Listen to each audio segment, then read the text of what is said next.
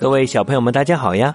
欢迎收听《呆若木鸡》，我是主播绝妙读诗，让我们一起开始美妙的故事之旅吧。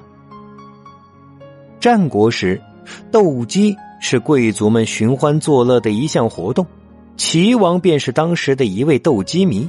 为了能在斗鸡场上取胜，齐王特地请专家绳子帮他训鸡。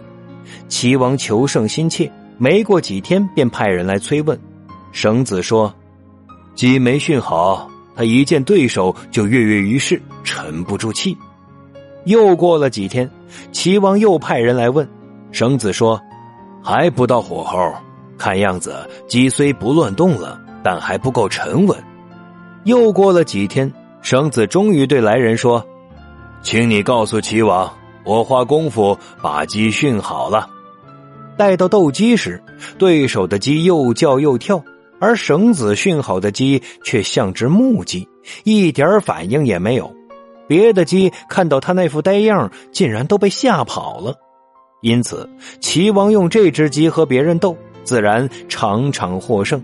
他那高兴的样子就甭提了。后来，人们又把“呆若木鸡”这个成语引申表示十分蠢笨。也形容因为害怕或惊奇而发呆的样子。